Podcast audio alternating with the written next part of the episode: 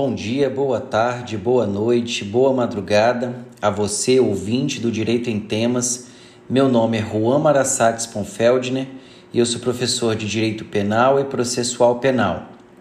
No episódio de hoje, nós vamos fazer alguns comentários sobre a prisão do deputado federal Daniel Silveira, que ocorreu no dia 17 de fevereiro de 2021.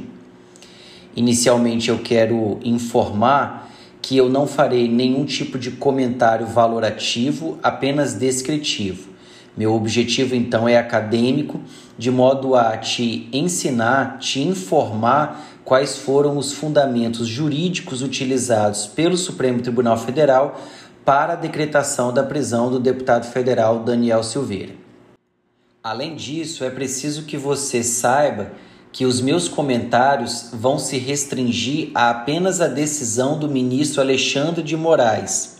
Então, eu não estou levando em conta eventual decisão que o plenário do STF ainda vai tomar ou eventual decisão a ser tomada pela Câmara dos Deputados.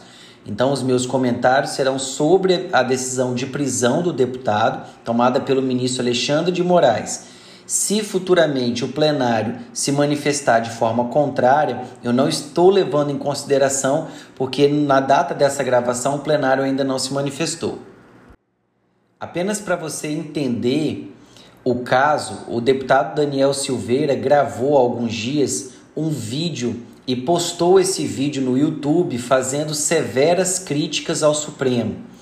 E nesse vídeo ele inclusive utilizou palavras de baixo calão e algumas ameaças no entender do STF. O STF interpretou algumas falas do ministro nesse vídeo em tons de ameaça.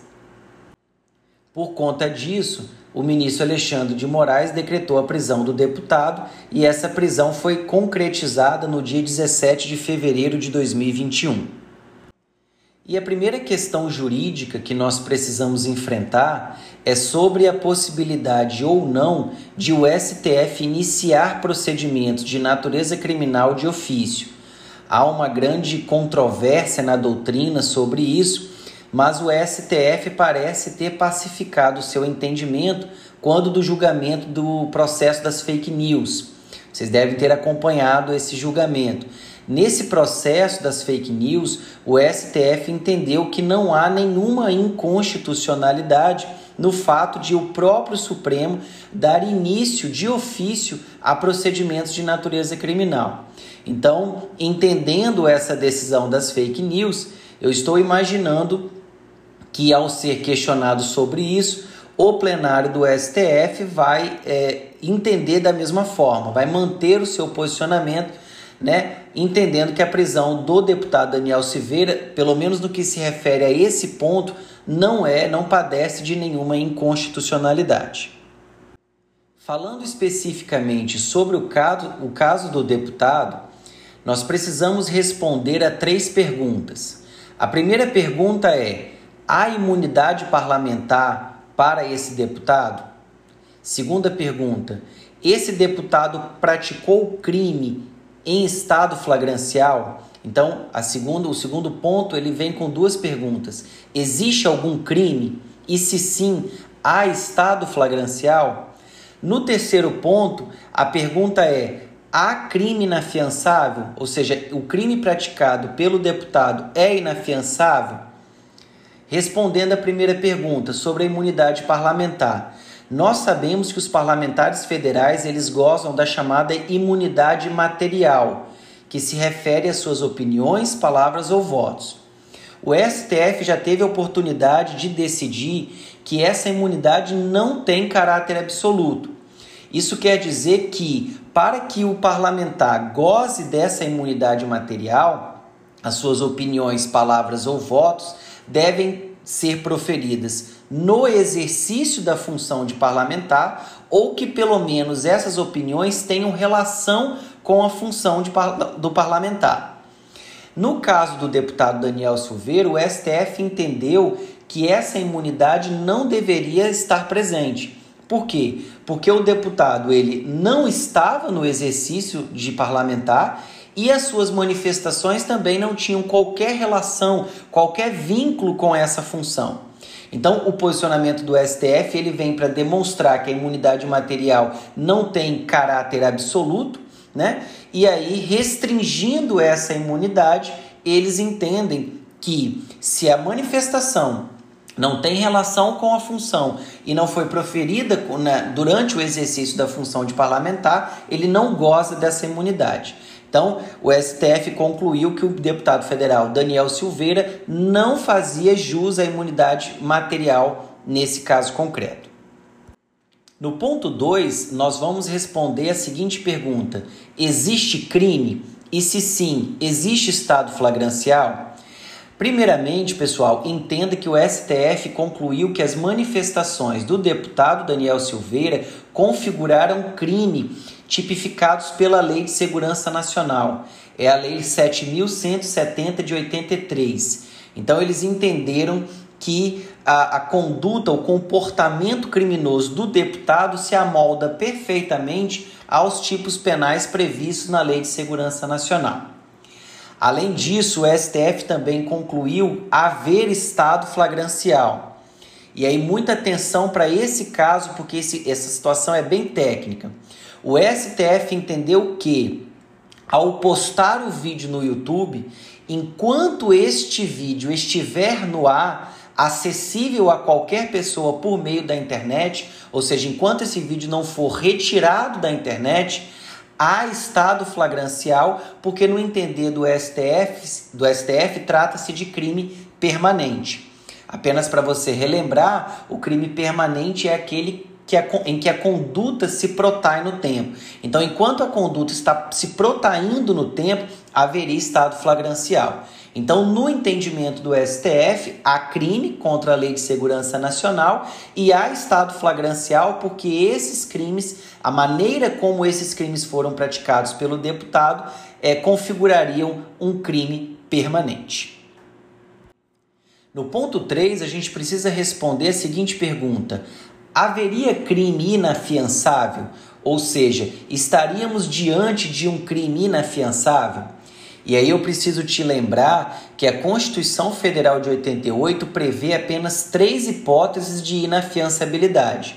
A Constituição vai dizer que são crimes inafiançáveis o racismo, a ação de grupos armados civis ou militares contra a ordem constitucional ou Estado democrático e os crimes hediondos e equiparados. Então, para a Constituição Federal, expressamente falando, apenas esses três grupos de crimes seriam considerados inafiançáveis. Se você buscar o fundamento da prisão do deputado Daniel Silveira, você vai ver que a Lei de Segurança Nacional ela não se encaixa em nenhum desses crimes. Então, nenhum dos crimes praticados pelo é, deputado no entender do STF se encaixariam nesses crimes de inafiançáveis, né? Não é racismo, não é ação de grupos armados e não é crime hediondo e nem equiparado. E aí talvez você esteja se perguntando, Juan, mas a Constituição Federal afirma que os parlamentares federais não podem ser presos, salvo em caso de flagrante delito por crime inafiançável. Se o crime praticado ou os crimes praticados pelo deputado Daniel Silveira não se encaixam nos grupo, no grupo de crimes inafiançáveis previstos pela Constituição Federal, então eu não estou entendendo por que, que a prisão do deputado foi reputada constitucional até o presente momento. Senhores, atenção para esse ponto. Para fundamentar a prisão do deputado Daniel Silveira, o STF invocou o artigo 324 do Código de Processo Penal entendendo que nos casos em que caiba a prisão preventiva, não é possível a concessão de fiança. Ou seja, o que, que o STF está dizendo? Quando houver fundamento para a prisão preventiva, o crime também será, no caso concreto, inafiançável. Então, veja que você pode perceber que, na forma do entendimento do Supremo, todo e qualquer crime que caiba a prisão preventiva pode, a depender do caso, ser considerado inafiançável. Então, o STF está ampliando as hipóteses de inafiançabilidade. Ele está dizendo: olha, não são apenas os crimes previstos na Constituição Federal que são inafiançáveis, mas também os crimes contra os quais caiba a prisão preventiva também serão considerados inafiançáveis nos termos do artigo 324 do Código de Processo Penal. E é importante que você entenda que essa não foi a primeira vez que o STF utilizou esse argumento.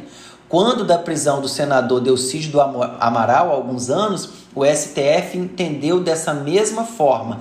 A prisão do senador Delcídio do Amaral foi ocasionada por essa mesma razão. O STF entendeu que, como cabia a prisão preventiva no caso concreto, o crime praticado pelo Delcídio era deveria ser considerado inafiançável.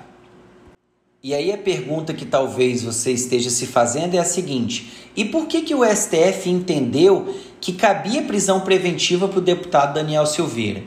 O STF fundamentou a prisão fundamentou, né, a hipótese da prisão preventiva na necessidade de prisão para garantia da ordem pública. O STF entendeu que havia risco de reiteração criminosa pelo fato de o deputado já responder a outras investigações por fatos similares no âmbito do próprio STF. Então o STF concluiu dizendo: olha, havendo risco de reiteração criminosa, eu consigo encaixar a hipótese da prisão no, no, na necessidade de garantia da ordem pública. Mas eu quero que você preste muita atenção no seguinte, na seguinte informação que foi objeto de muita confusão por vários estudantes de direito. Veja, em momento algum o STF decretou a prisão preventiva do deputado eh, Daniel Silveira. Muito cuidado com isso. Algumas pessoas falaram: ah, o STF está decretando a prisão preventiva do parlamentar federal. Na verdade, o STF decretou a prisão em flagrante do deputado. Ele apenas tomou de empréstimo o fundamento da prisão preventiva. Então, o que o causou a prisão do deputado foi uma prisão em flagrante de crime inafiançável nos termos da própria Constituição, porque nós sabemos que os, os deputados federais só podem ser presos por prisão em flagrante e por crime inafiançável. Então, não houve decretação de prisão preventiva. O STF declarou, decretou a prisão em flagrante de crime inafiançável, fundamentando apenas a inafiançabilidade na, no aspecto da prisão preventiva do artigo 324 do Código de Processo Penal. Beleza, pessoal? Espero que vocês tenham entendido todos esses, todas as nuances aí dessa prisão e qualquer coisa, mande aí uma mensagem para nós com as suas dúvidas e seus comentários. Um abraço, Deus abençoe a todos.